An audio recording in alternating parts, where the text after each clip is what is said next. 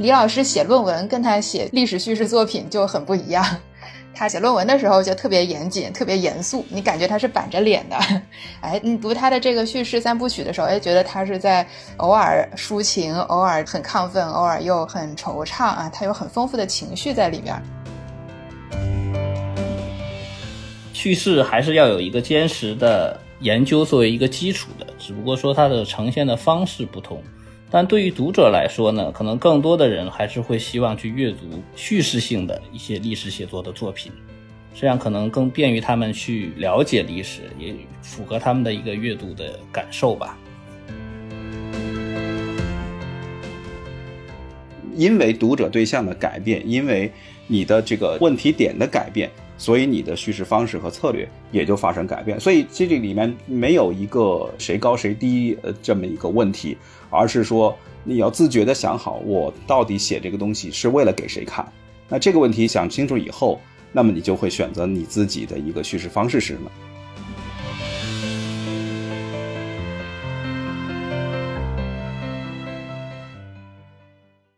大家好，欢迎来到 Talk 三联，我是三联生活周刊记者肖楚洲。本期杂志的封面是我们和历史的距离。我们邀请到两位嘉宾，一位是芝加哥大学历史系博士、清华大学人文与社会科学高等研究所教授宋念生老师，另一位是北京大学历史学博士、三联书店编辑张龙老师。啊，请两位老师先和大家打个招呼吧。好，大家好，呃，我是宋念生，很高兴来到这里和大家聊天。呃，大家好。我是三联编辑张龙，非常高兴来到咱们这个播客与各位聊天儿。啊，我也非常高兴这次能够和两位老师一起聊聊我们这一期关于历史的封面。本期节目是连线录制，呃，音质可能有一定影响，请大家多多包涵。首先，我想先给大家介绍一下咱们这期封面的选题来源哈。其实我们这个选题是在无意当中自然形成的，因为刚好最近一两个月，我们几位同事呢陆陆续续约到了几位历史学家的专访，然后发现他们的这个历史写作虽然着眼点可能有不同，但都是挺有新意的，也很受读者的欢迎。嗯，然后首先是我们同事张新云啊，他邮件采访了。大历史写作的代表人物就是这个《枪炮、病菌与钢铁：呃，人类社会的命运》这本书的作者戴蒙德。然后呢，他又约到了《碌碌有为》这本书作者王迪老师的一个专访。王迪老师写的这个是一本很有意思的微观史的作品。然后我是在张龙老师这边的帮助下面约到了李开元老师的专访。李开元老师主要是用很活泼的历史叙事的手法去给。读者介绍了秦末啊汉初这一段历史，也是一位非常重要的啊历史叙事的学者。然后呢，咱们就是这这一期的文章里面就还涉及到罗新老师，还有石景谦老师这样很有历史叙事的代表性的学者。所以说，呃，我们就发现这几位学者放到一起以后呢，我们就发现这个多样化的历史写作这几年在国内似乎越来越火了啊，大家读者也越来越爱读，不管是。呃，从什么角度来写，好像这个大家对历史中具体的人越来越感兴趣啊。不管写的是大人物还是小人物，写的是这个宏大的历史事件，还是平凡的百姓的日常生活，好像大家都是想从枯燥的平面的历史材料里边去挖掘出一些很立体的、具体的人性化的东西。所以，我们就想把这几位啊老师放在一起。看看能不能他们的观点碰撞出一些火花来，可能是一件很有意思的事情。这次封面的标题也挺好玩，是我和张馨云闲聊的时候随口说起的。因为当时我们在讨论说，这个戴蒙德的写作和李开元老师的写作好像很不一样，有什么连接点能把他们放在一起比较呢？后来张馨云就说，戴蒙德写了六十多年，他的研究焦点也越来越关注人在历史中。扮演的角色起到的作用，然后我就想到李开元老师也是有一个从理论转到叙事啊，希望更接近真实的鲜活的历史这么一个转变的过程，所以我们就说这一期咱们呃邀请到的学者可能都是在不同的距离去观察过去，去接近他们自己心里定义的那个以人为中心的历史，所以就有了我们和历史的距离这么一个题目。当然，我和张雪云还是属于这个历史学的门外汉，不知道两位历史专业出身的老师看了我们这期的文章都有什么样的感想？要不张龙先谈吧？因为张龙应该是从本科就是学历史吧，我是有点半路出家的，所以我想先听听张龙讲。好吧，那我我先抛砖引玉哈，就像刚才楚州讲的，戴慕德包括和李开元老师、呃王迪老师、罗新老师，还有石景谦这几位先生啊，都从事着历史写作哈。当然，每个人的背景不太一样。像这个戴慕德先生，原来并不是做从事历史学研究的一个教授哈。呃，但是呢，呃，这五位老师，三位是中国的学者，两位是西方的学者啊。我的感觉就是说，对于历史的研究，一个是有传统的不同，还有一个他们个人的一个兴趣或者是教育背景的一个差异吧。但是写出来东西，我觉得可能都会受到普通大众的一个关注，这个是他们共同的。但作为中国三位的学者来说呢，李老师八十年代就到日本去留学啊，在日本获得博士学位。王迪老师也是八十年代或九十年代，我记不清楚，到美国去读的学位。他们也受到西方，包括日本的史学的影响。所以他们的写作呢，不管是微观史，还是说希望写作面向大众的一些读物，可能也在他们学习的这个国家里面的史学的研究的传统，或者史学出版的一些传统有一些影响。但罗新老师本科是中文系出身的老师哈，呃，他一贯写作的风格就是说是非常有文采的。这也像李开元老师讲的是的。北大历史系有些老师是有这方面的传统，老先生，特别像田余庆先生啊，这种就是特别讲究夹叙夹议的一些，特别讲究写东西的一个方式和方法，写文章非常讲究。罗老师在这方面呢，也是深受了田先生的影响，再加上本身呢在文学出身啊，所以罗老师写东西本身就比较受普遍公众的一个欢迎，同时呢。他在历史写作的过程中，赋予了很多他对于其他学科知识的一些思考，把这些思考融入到他的历史写作之中来。同时呢，他又讲说，他不想写那些只关注帝王将相的东西嘛，愿意去写一些小人物。所以这些，不管是他的研究的兴趣，还是他写作的一种风格，都会受到普通读者的一些欢迎。啊，这是我从今天的采访里面。呃，得到的一点启示就是，虽然五位老师背景都不尽相同吧，但是都其实从事的一项共同的工作，就是历史历史的叙事或者叫叙述。同时呢，他们在广大的读者中，他们的作品都受到了欢迎。我也读了这五篇，有的是访谈，有的是呃回忆哈，有的是在评论的这样一种一种介绍。我是我反而是感觉自己就是回到中国的这个语境下来以后，才会逐渐逐渐的意识到为什么像这样一种历史写作的方式和历史叙述的方式。会被认为是比较有新意的，因为如果单纯是一个，比如像以我本人的为例子，我没有在国内接受过史学训练，我是纯粹到西方才接受啊，一点点接受。对于我来讲，好像这就是既定的一些方式和方法，包括对叙事的注重。然后他其实每一个人里面，他不光是一个讲故事的问题，他背后是有一个大的社会科学框架，有一些理论的前提假定在那里面。在我看来是蛮蛮自然而然的一件事情。但是回到中国的语境下呢，我就可能会稍微理解一下为什么这些叙事方式在今天我们看来还是依然有它的魅力，有它的新意。那可能是因为对我们传统的这个教科书式的对历史的解释、对历史的这个阐述呢，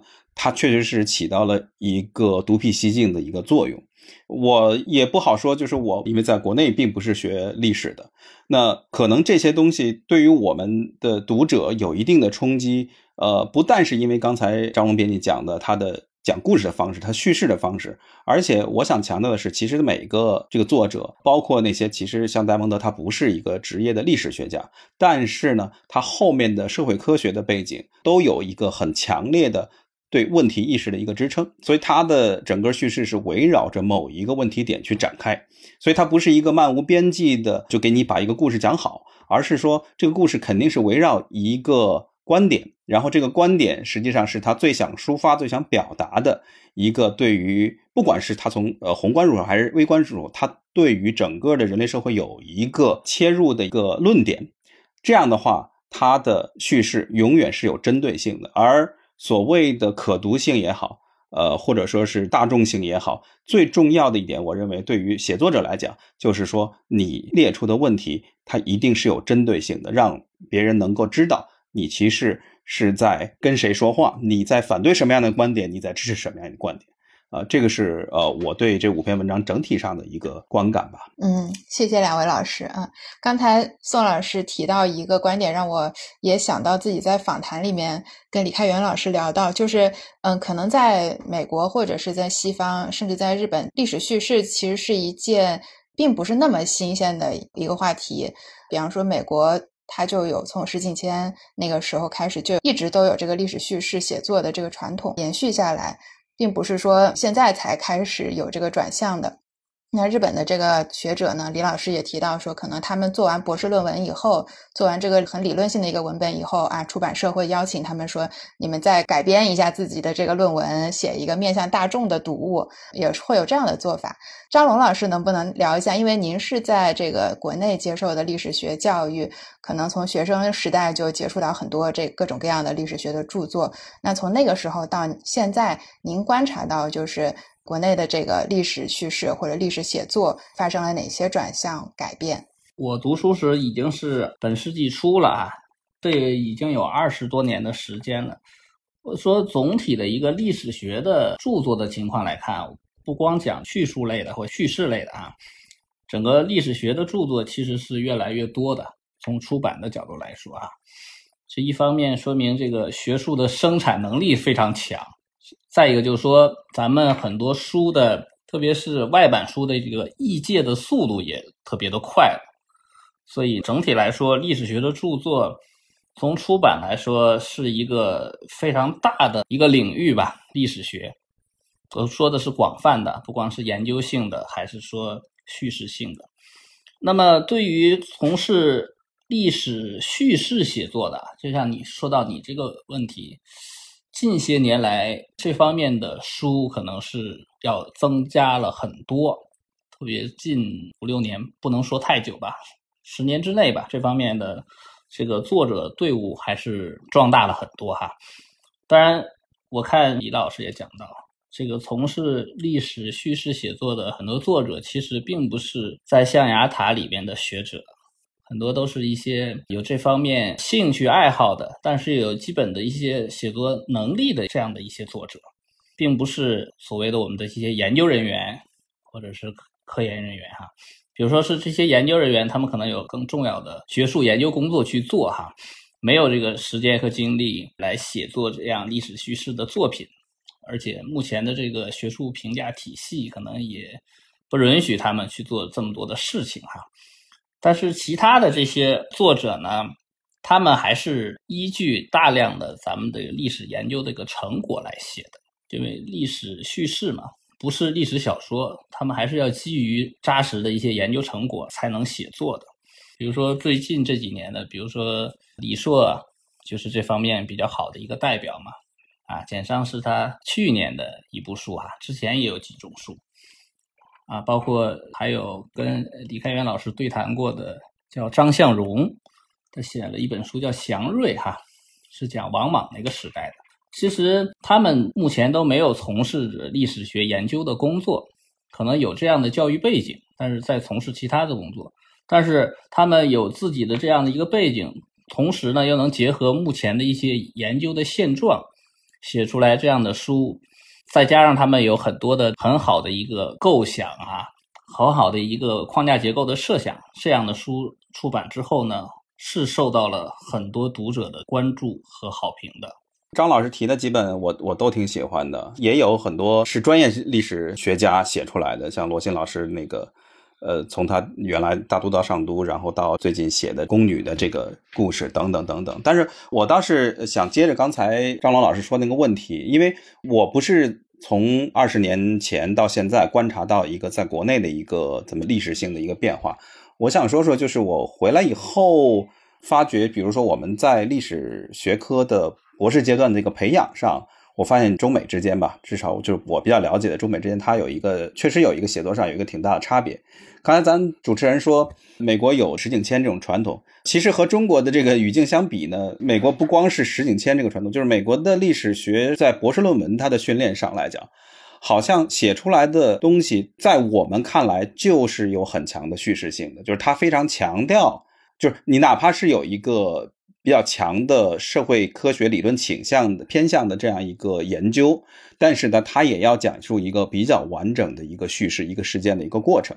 所以在写法上来讲，好像它不一定受石景谦的影响，但是总归来讲，比我们科班训练的这种博士论文是更强调有一个时间性的、有一个故事的起承转合的这样一种这种性质。我是怎么样意识到这一点的？因为我回来以后。呃，看到国内的很多这个博士训练，它的它的框架感特别强，然后你这个那个结构感特别强，就一上来总是问题的提出，呃，或者问题的缘起，然后文献综述，是吧？然后就是我这个后面要分多少章，每一章它都是一套的那个小标题，有的时候是一杠一杠一，什么一杠二杠三，呃，然后有的时候分好几级的那个小标题，它好像在论述一个现象，而这个现象里面你很难去。把它一个完整的一个叙事从这个现象里面抽离出来，他他要求这个你把这个现象，比如说王安石的变法的某一个面相，他要把这个现象的所有的方面全都给它凑齐，然后把它这个全部的完整的各个方面的这个事情这个角度全都照顾到。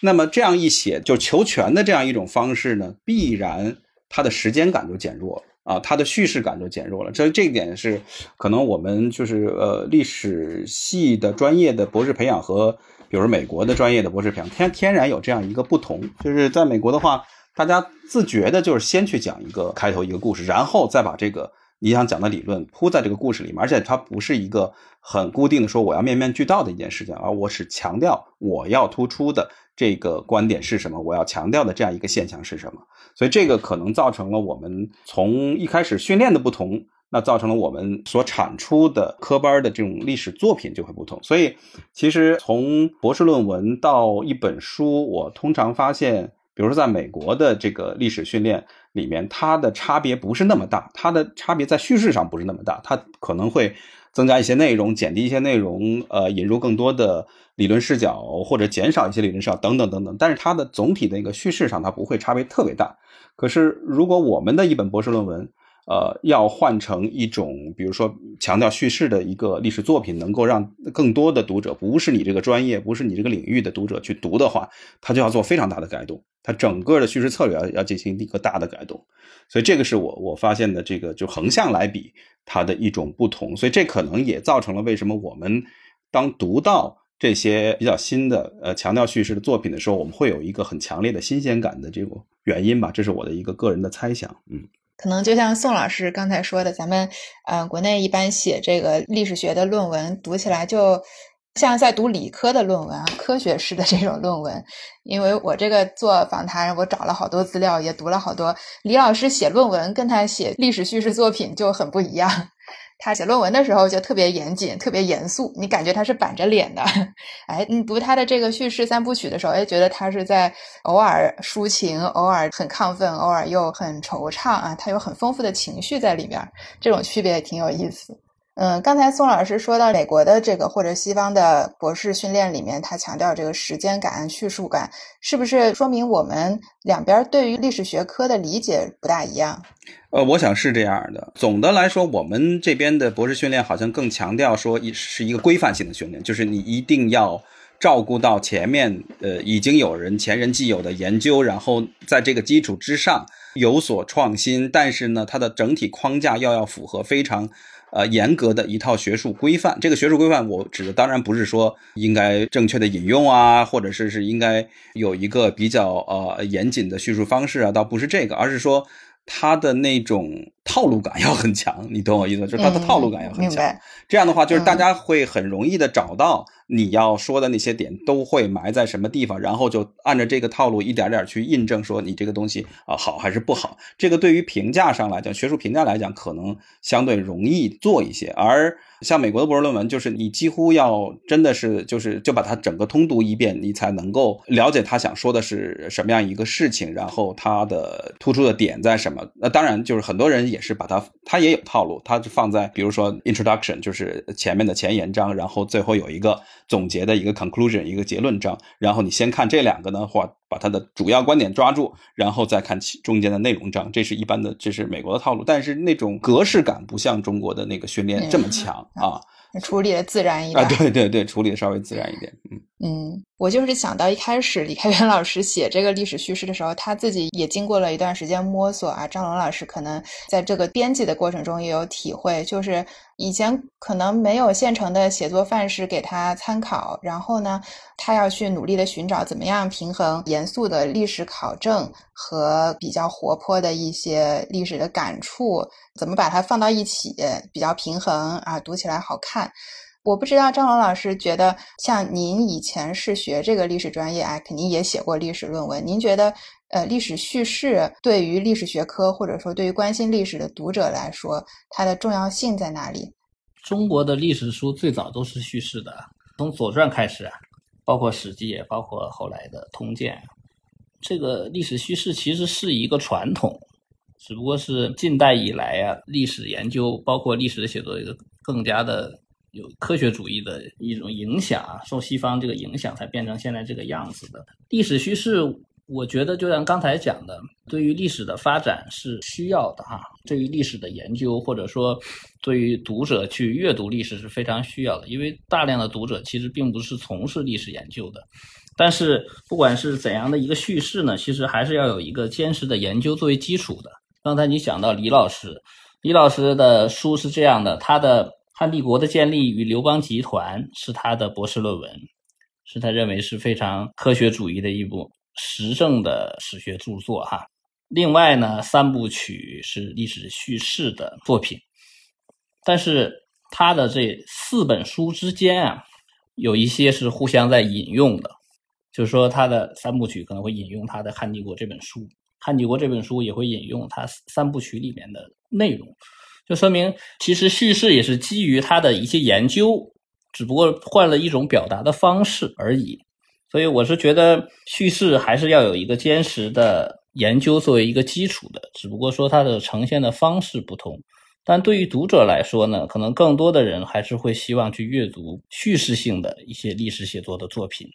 这样可能更便于他们去了解历史，也符合他们的一个阅读的感受吧。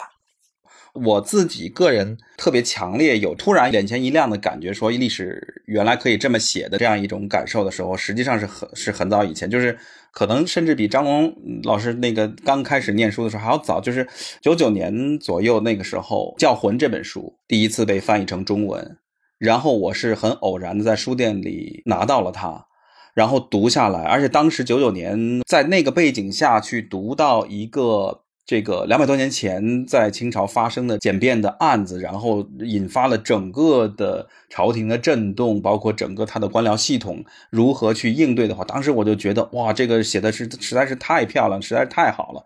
他的整个的问题点和他的叙事方式就完完全全把握抓住。那一次是给我冲击非常非常强烈，就是我觉得啊，原来历史书可以这样写。那么回到就是刚才呃我们讨论到的这个问题，就是叙事到底是什么？我觉得叙事其实对于历史写作，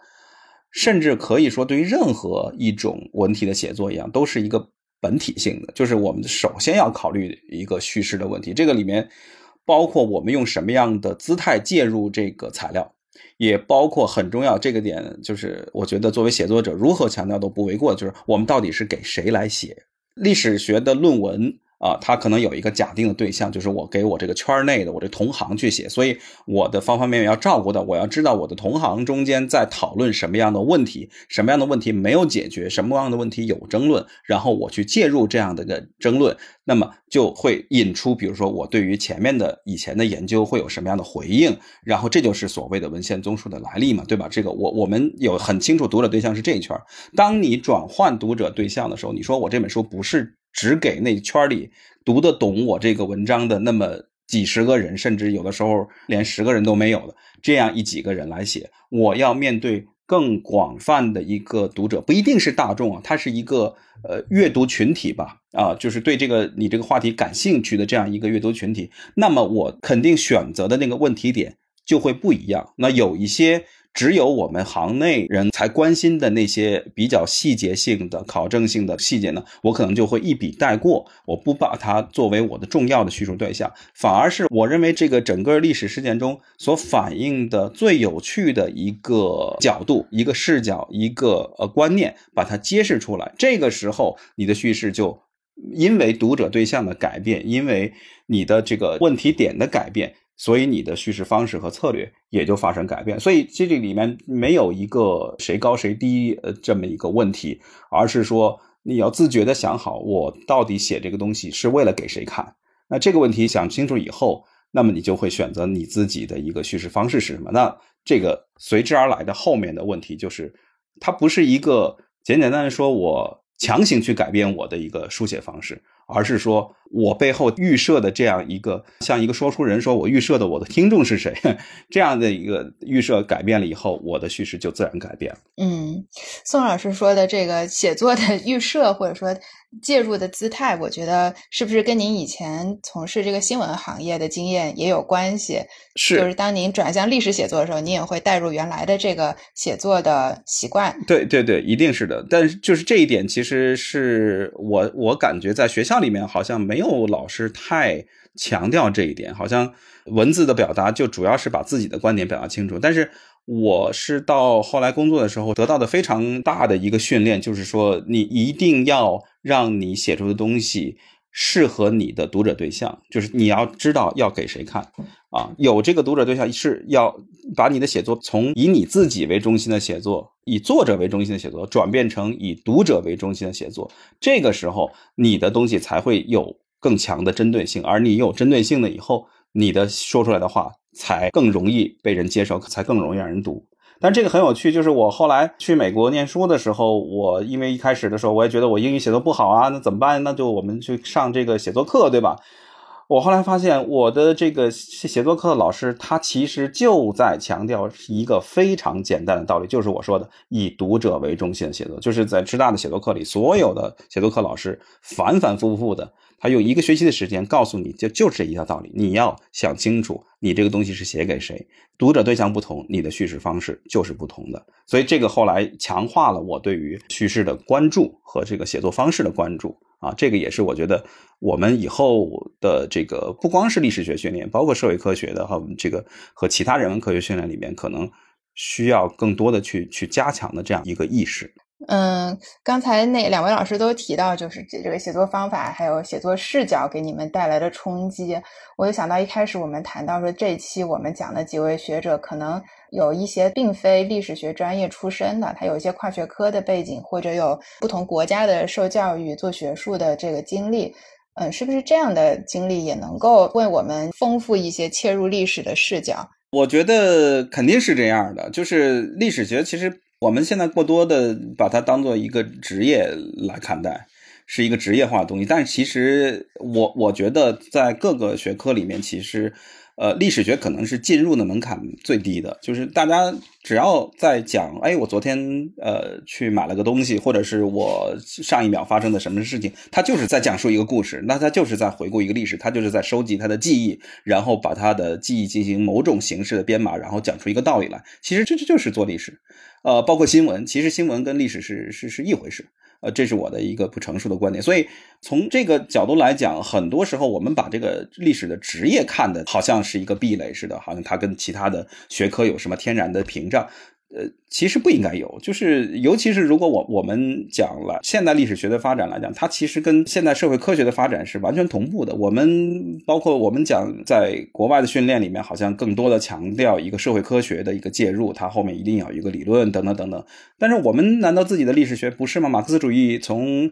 这个二十世纪初引入到中国以后，然后一直到建国以后，我们史学最重要的，比如五朵金花这种讨论，难道不是社会科学指导？下的讨论。他提的问题其实都是具有很强的解释社会功能的这样一种问题，所以这个不应该有历史学和其他学科这样一种分野。然后换句话来说来，比如说 Diamond，他是一个人类学家，他所用的方法可能是田野调查的方法，去收集民族志的方法。但是当他把这种东西纳入到一个宏观的时间框架里面，然后把他的观点讲出来，你自然觉得他就是一个做一个呃历史学作品来。读的，尽管他自己可能没有意识到说，哦，这个就是历史学。包括我在课上指定学生读的书的很多作者，他其实都不是严格意义上的历史学者或者是历史学家，他们有可能是社会学家，有可能是人类学家，有可能是考古学家。那只要他的关注的问题对呃我们认知历史，对于我们揭示历史的某种规律或者是趋势等等有益，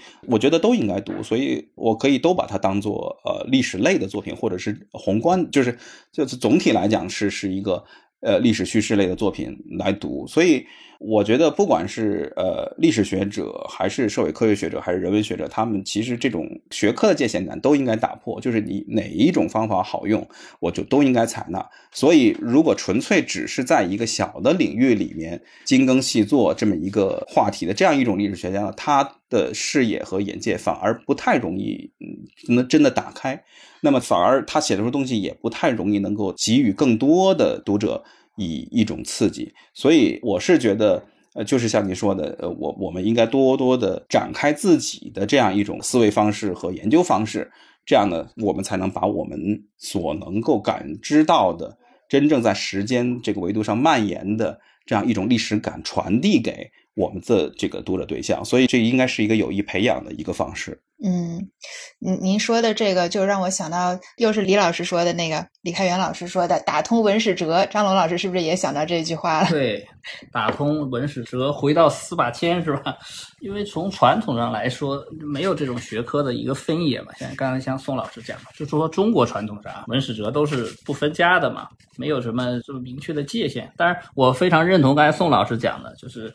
不管是什么样学科的、什么学科的研究者，他关注的问题是历史上的一些问题哈，然后写出来呢，是我们希望了解到的历史上的一些重要的事情啊什么的，会对我们的去回顾历史或者是了解历史有帮助的、有意义的，可能就是一个比较大的历史范畴的著作吧。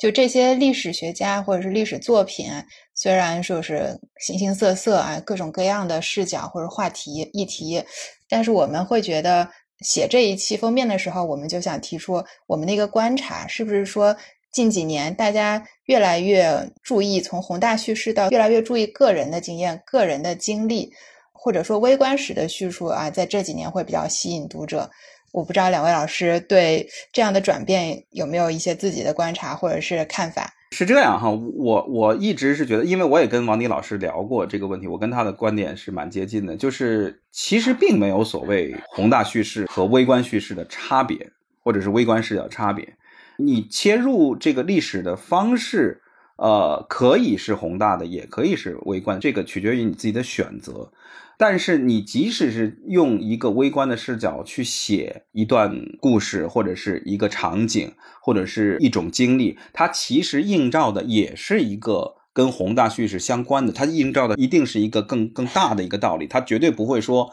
呃，这个事情它只在微观层面有意义，我就写它，不是这样的。很多的很好的历史学者和很好的这种微观史的作品，其实。都不仅仅是局限于那个小的那个范围的，我们不用说，比如说蒙蒙塔尤啊，或者奶酪与蛆虫啊。是吧？马丁盖尔归来，这都是很早以前的这种微观史。我们说近一些的，比如说加拿大那个历史学者卜正民啊，Tim Brook，他就是一个叙事的高手，而且他的作品也经常是从一个很微观的角度切入。比如一幅地图，他写了一本书啊，这个新发现的一幅地图。那这个在英国牛津大学的一个博物馆里突然发现了一张明代的海图，然后他从一张地图入手，整个就勾连起。在十六、十七世纪这个动荡的年代，一个全球史，他的这个从这个地图说开去，它涉及到的是中西交流史，它涉及到的是航海史，它涉及到的是整个知识流变的历史，呃，和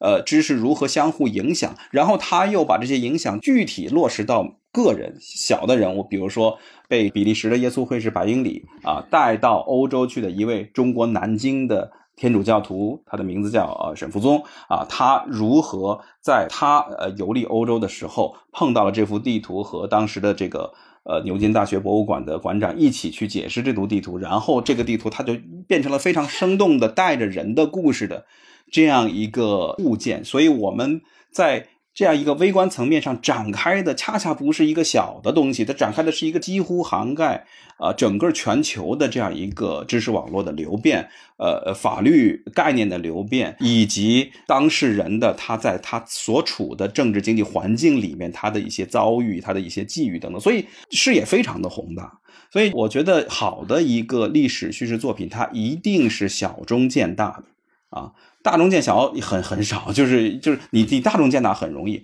但是真正优秀的，让我们能够印象深刻的，一定是小中见大，而不是小中见小的。接着宋老师讲，就是微观史的书呢，好看。刚才宋老师讲了，他其实作者虽然是一个微观史的著作啊，但其实他背后有一个大的一个关怀哈啊，有一个大的考虑。再一个就是说呢，刚才宋老师讲的说，蒲振民的那个书里边他。用用了一个地图这个材料，微观史里面有一个是比较吸引人的，就是说它很多这个故事啊，讲故事的这个原料或者说这个史料，它有比较稀缺的一个特性吧。很多材料是比较少见的。刚才说这地图是这样的，发现也比较偶然，比如说。我最近在编的一本书，现在是北大历史系的刘永华老师的一本书啊，就讲叫程允亨的十九世纪。这个人呢是在徽州的当地的一个农民啊，用的材料呢就是他们当地的一种叫排日账。排日账就应该简单的讲，就是一种呃简单的一个日历的形式，就把这家每天的。呃，收支啊，大事小情啊，什么天气，做那么一个简单的介绍吧。但这种东西呢，可能有一个它的地域性啊，比较少见哈。呃，所以刘老师就是收集了这一批材料，包括很多做徽州研究的学者也是这样，大量去收集当地的徽州文书嘛。所以可以通过这些材料的收集整理，讲述一个一个地区或者一个家族的完整的故事。可能从读者的角度来说，这个这个视角是比较新颖的，而且材料是比较稀缺的。但同时呢，就像刚才宋老师讲的，这每一个人或者说每一个地区里面发生的这些事情，都会被纳入到一个大的背景，国家和地区之间的关系，个人与社会、个人与国家之间的关系等等，它是有一个大的背景的关怀的。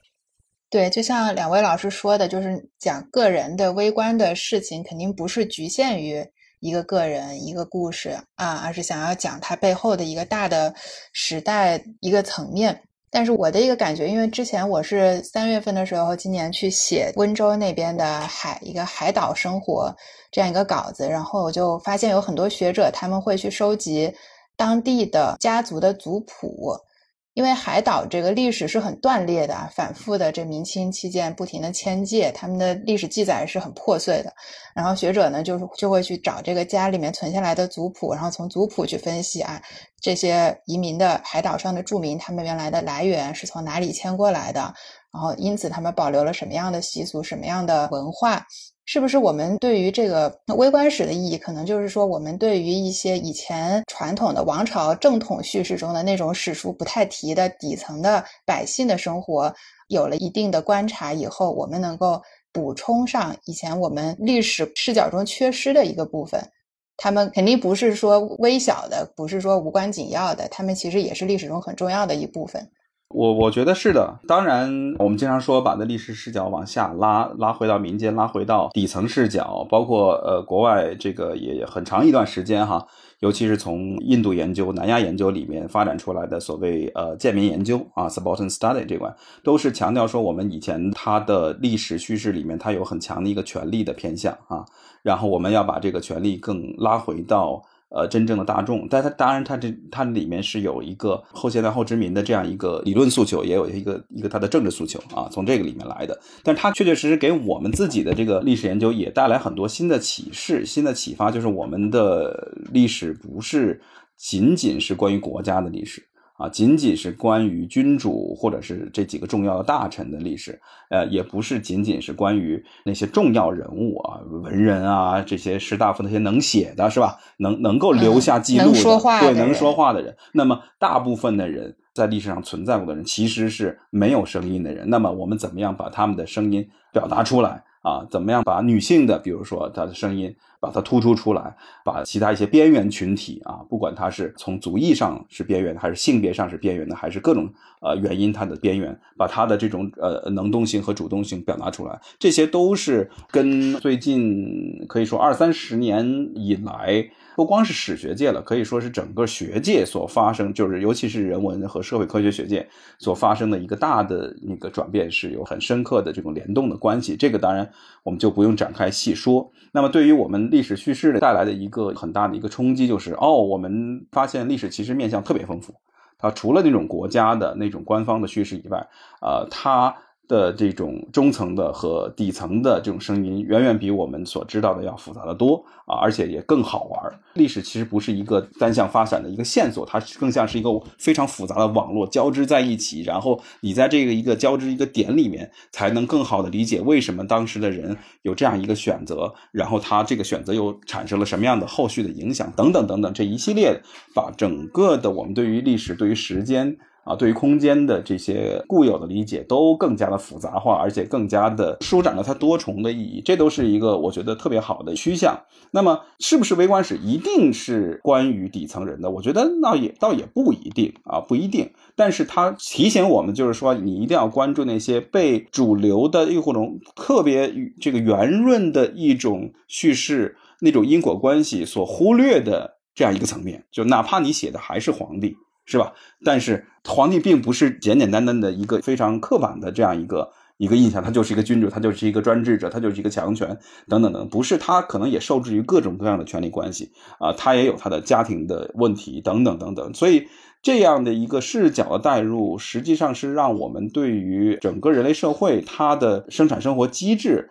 有了一个整体的一个新的认识。然后在这个新的认识之下，我们意识到说，哦，其实还有更多的、更复杂的故事我们可以讲。啊，更好玩的故事可以讲。那么我们来看看有什么样的材料啊？历史学者就是这一点，他毕竟不是小说了，他必须得依靠材料。那么我们在这样一种意识的指导下，会有意的去发掘更多以前不太关注的材料。在上古史当然稍微远一点，像新发现的墓志啊，这当然可以用的。然后到了近现代，当然就更多了，小说呀、笔记啊、文学性的材料，然后这些报纸，甚至一些像刚才赵老师举例的相约呀、契约呀这样一种。呃，一般都不太计入正史的材料，都可以用来帮助我们更好的理解一个这个社会的组成，理解人人的关系等等等等。所以这样的一种变化呢，其实是极大的丰富了我们对于历史本身的一个认知。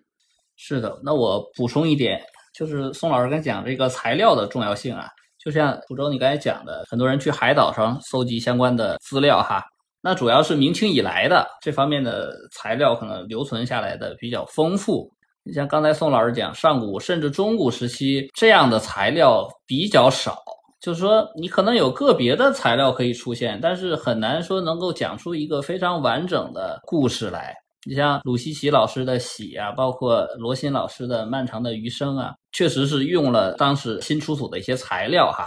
但是呢，比如像罗老师这个《漫长的余生》，他用了一方宫女的墓志。但其实呢，能够通过这个墓志讲本身的一些故事是很有限的，它必须要勾连起当时北魏的那个大的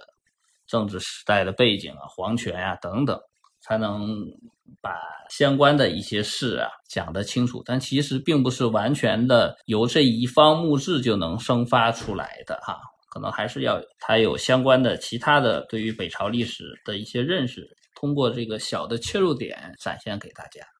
但明清以来这方面的材料就特别丰富啊，所以很多学者是愿意去，这也是所谓的去田野调查嘛。田野调查很多时候去去搜集这方面的材料嘛，收集来之后呢，就可能有自己的一套梳理，有自己的一套叙事，就能写出一本比较好的著作来。刚才两位老师说的哈，就是嗯，历史叙事它跟一般的叙事还是不一样，它是要基于材料来做的，就是。可能拿到一个非常珍贵的、罕见的材料，你就真的能写出一个特别精彩的历史故事来。那有的时代，它可能真的是这个材料存留比较少。我看李老师去找这个秦汉时期的材料，经常也是包括去做田野踏访，可能也是什么也看不见了，这个他就挺难做的。张宏老师不只是这个李老师的编辑啊，还编辑过很多其他的历史学者的书，比如韩生老师啊、辛德勇老师。在您的观察里面，历史学者他的叙述方式和他的呃，研究方法之间是不是有互相影响的关系？也是刚才像宋老师讲的，就是他写这本书呢，他的研究可能还都是基于扎实的史学训练嘛。但是这个书写给谁，怎么样写，还是看他的读者的面相是怎样，才能确定他的写法。当然，就是说历史叙事这样的工作确实是比较辛苦，也比较困难的来做啊。别的老师呢，其实在历史叙事这方面。嗯，也都在努力。可能李老师走的时间比较长哈，这方面的经验比较丰富。其实历史叙事难就难在很多东西呢，下笔每一笔必须得有依据吧。比如说他讲过一个故事，就是荆轲刺秦王，那个剑是怎么拔出来的？历史叙事里面，史记里面描述的是非常简单的，就几个字嘛。但是你实际操作起来呢，这个剑到底是怎么拔出来的呢？是吧？历史叙事要给人一个比较有画面感的这样一个感觉，所以他就要在叙事中要把这个这个很多的细节要能够想得清楚，描述得清楚。但这个很多时候还是要基于有有一定的研究的基础的。所以有的老师写的所谓的历史叙事的作品，很多东西呢一笔带过了，并没有坐实。啊，所以也会受到一些读者的诟病，就是这样的一个问题。所以历史叙事是比较困难的，从写作来说是是相对于扎实的，对于某些问题的一个史学研究来说，可能历史叙事更困难。那想写好更不容易。对我看那个李老师的作品也有这样的感觉，就是你能够把你的这个历史研究的理论、历史研究的具体的材料和。你在田野的过程中看到的，嗯，比较鲜活的东西结合在一起，怎么样互相佐证？怎么样去排布它？其实是挺困难的，挺有挑战的一件事情。宋老师之前是有过这个当记者的经历，我也看了您在一席的那个演讲，介绍您在图们江的这个走访啊。嗯，我不知道您在历史写作和走访这个话题上有没有什么经验或者感想可以跟我们分享一下？呃。这个就有点大哈，这个不是太好一一两句话说清楚。我正好特别有意思，今天清华大学请到了这个丁一庄老师啊，来专门讲历史学家进入田野的这些经历。他有一个观点，我觉得还蛮中肯。他说，其实我们严格来讲，很多历史学家去历史现场去那种考察，并不是真正意义上的田野。我们当然都管它叫 field work，但实际上。它就是一种考察，它不是说把你和当地的人和当地的环境触发一种特别紧密的关系的。你可能去看一看当时的古战场在什么地方，去去去走一走。但是人类学家和社会学家田野呢，就非常的不一样。那就是说，你你要把你自己和当地的社会。呃，进行一个有机的结合，你要去跟人、跟活生生的人去交谈，你要了解他的，就在他的这个环境里面去体认整个你在历史材料里面所体认不到的这样一些呃细节。所以无论如何，你你是不是把它叫做田野，或者说你说这个是历史考察？呃，我非常同意的一点就是，你作为历史学者，你去到这个田野里面啊，去到这个现场都是非常重要的。它。啊，能够极大的补充你在文字材料上的一种观点和感受。那也很多东西是在呃文字材料里面没有的啊，你无法去很好的去抓住当时那种现场的感觉。但是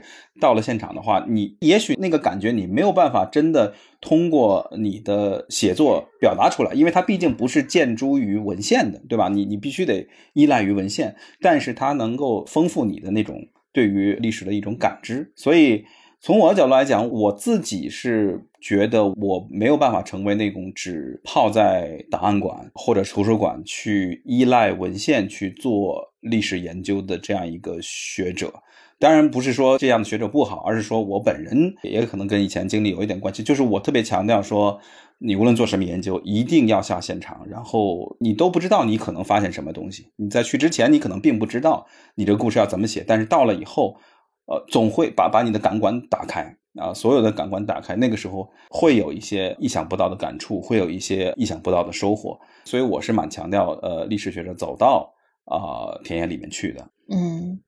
那像刚才您说的，到了现场以后，往往可以有一些就是从文献里面、纸上面看不到的东西，看不到的感受。在您的这个具体的经历里面，有没有什么这样的感受可以跟我们分享一下？是啊，就像我在那个一些演讲里面，我也讲了这么一个经历，就是比如说我以前在书本上、在文献里面看到国境线，哈，就说朝鲜人偷越边界，那我就觉得这个是一个犯越的事情、犯禁的事情，他犯触犯了法律，对吧？我没有从生态的意义或者环境的意义去理解这件事情，但是当你真的到了那个边境线上，你突然发现，哦，这个边境线原来是这么好跨过，而且不但人好跨，是牲畜啊，这个飞鸟啊，它就是整个的生态系统的一部分。那个跨过的行为是特别自然的一个行为，而且边界这条江也不是什么天堑，它很浅，呃，很很容易就趟过去了。甚至于到了山里面，呃，你都根本只认不出来哪条小溪流、哪条小水潭是它的上游，是它的发源地。所以，这样一种跨界或者是越边的行为，在你的现实感受里面理解的，就跟你在文献上读到说啊，他跨越了边界，就非常非常的不一样了。所以那个时候，你就会对他的这种行为有了更深的一种，不光是社会学意义上的理解，而且是跟环境、跟自然相关的这样一种理解。就可能像宋老师说的，就是以前我们对一个历史概念的认知其实是人为建构的，或者是很框架性、抽象的。但我们真正到了那个地方以后，可能才真正的理解说这个概念是怎么发生的，这里的人是怎么生活的，这里的历史是怎么构成的。那我们还有最后再谈一下，就是可能各个做历史写作的呃学者都会有这样的困惑，就是。呃，历史研究和这个大众化的历史写作之间有没有一个明确的界限？怎么去平衡这两种写作风格和写作方式？因为我我跟李开元老师聊的时候，也发现他可能在历史叙事上的思考很多来自于他对这个文体的把握和探索。比方说，他觉得严谨的论文的语言还没有办法容纳一些他很想抒发的感想、很想表达的情绪，或者是哲理性的思考，所以他像追求一种那个史记式的写法，就是既有画面感，又有一些个人的抒情在里面。也会有读者觉得不大习惯，会疑惑啊，这是不是一个严肃的历史著作？那两位老师觉得，就是在历史写作中存不存在一个？严肃的历史话语、历史研究话语和大众化写作的这个界限，或怎么去把握这个平衡？严肃的历史研究和大众化的一个表述，我觉得这可能是两种类型的一个作品吧。从我的角度来说，但是我我是讲说，很多严肃的历史研究的作品，其实大众啊是愿意去阅读的，就是我们的很多的爱好者是愿意去读这类的东西的，即使它是一个非常严肃的历史研究。这个从我们有一些书的销售情况和口碑是可以看得出来的，啊，并不是说这方面非常严肃的历史著作只有相关的研究人员、老师、学生会去读，并不是很多这种爱好者，我觉得他们的水平也是很高的，而且对这方面的这个领域是非常有热情的，他们也会去了解，啊。嗯，就是有门槛，但是大家还是愿意去。没错，没错，只要说你这个话题，你这个书本身的内容真正的能够吸引他，是这样的。所以，你您觉得是没有必要去呃画一个明确的界限在这儿，这个应该怎么写，那个应该怎么写？就是其实大家有兴趣的话都可以读。是是这样的，但是有的情况呢，就是你要说作为编辑来说，希望这个作者把这一本书写的更加通俗一些，更加大众一些。我觉得对有一些作者来说是比较困难的这些事情啊，就是说转换他的一个表述方式，他也会尝试，但是有很多的时候改写的不见得会成功啊，是有这方面的一些案例哈。特别是比如说，我们希望有一些历史学的研究著作，或者是历史学的老师能写一些面对青少年的这样的书，历史读物，这个可能困难就。更大，就很多时候呢，我们可能需要一些专门的从事儿童文学的这方面的作者去帮助老师去改写他的著作，就是他可以有他的观点，但是行文上可能需要别人来帮助他，完全依靠这个作者自己来改，可能是改不出来的。就像我们刚才在谈宏观和微观，它其实并不是一对对立的关系一样。呃，刚才张龙讲的就是所谓严肃和通俗之间其实没有一个界限一样，它它严肃和通俗其实不是对立的。啊，并不是对立，他可能就是面对不同的读者对象，他对于他是不是真的那么通俗，他的要求不一样。比如说，如果你准备就写一篇文章发给历史研究，好吧，这个或者是某一个特别专业的这种刊物，那么你自然会调整，把你的这个叙事方式调整到更适合一个专业群体去阅读的这样一个技术性很强的这样一个写作。但当你呃转换了一个读者群的话，同样的材料，同样的故事，你可能会。换另外一种表述的方式，所以这个其实从写作上来讲，并不是一个简单的风格问题，而是背后你整个的那个叙述的问题感和问题点啊，还有你的针对性，的发生了一个转换。所以我觉得，其实就就像刚刚张然说，你你仅仅从语言上去改它，比如说。我想约一个稿子，是是能够给更广泛的读者群去接受。然后作者给你拽过去一篇他技术性很强的一个专业性的稿子，你如果从这个角度说，我想把它仅仅在语言上进行改动，然后变得更可读，这个是做不到的，这个可能是非常非常难的。但是好的，就是我们想好的。能够让大众接受的历史学作品，一定是严肃的学者去写的，因为他能够最大程度的把握到这一段呃故事里面最动人的和最能够打动你的观点。我们想，比如说《教魂》这种呃书。它算通俗的还是算严肃的呢？它当然是呃非常严肃的一个历史研究作品，但是它又写的非常的接地气，能够让大家喜欢。我刚才举的卜正明的书也是，然后我们刚才讲的，比如说马丁格尔归来，这些都是就你你不能够说画条线说这类作品属于大众读物。呃，或者说是通通俗读物，而它不是严肃的史学读物，不是这样的。它其实既是严肃的历史研究作品，同时它又有一个很强的啊，能够让更广泛的知识群体能够接受的这样一种呃叙事的角度和叙事的策略。所以我觉得就不要把它看成是对立的哦。另外，我们最近也引入了一些，比如说啊沈爱蒂老师，对吧？我们知道他所有的在史学圈里面能够打出。他的这种成就的展示，他的成就的书，其实都是写的非常漂亮的，都是我们可以把它归入到比如通俗写作那一类里面的。所以这里面确实没有一个明确的界限，只不过是说我们的写作者要有一个明确的呃读者意识，就是我的书如果我不是仅仅是想给我这个圈里的那几十个人读，我想要有几百个人、几千个人甚至几万个人读，那么我的写作一定得是服务于。这样一个人，他的啊问题感，他的一个基本的呃知识储备和他的一个背景理解啊，所以有这样一个读者为核心的一个这个概念装在心里的话，那你写出来的东西，它自然就是更可读的、更流畅的。嗯，应该说我们还是挺高兴，就是越来越多的历史学者愿意去为更大范围的读者去写这些历史著作。啊，这样我们这些门外汉、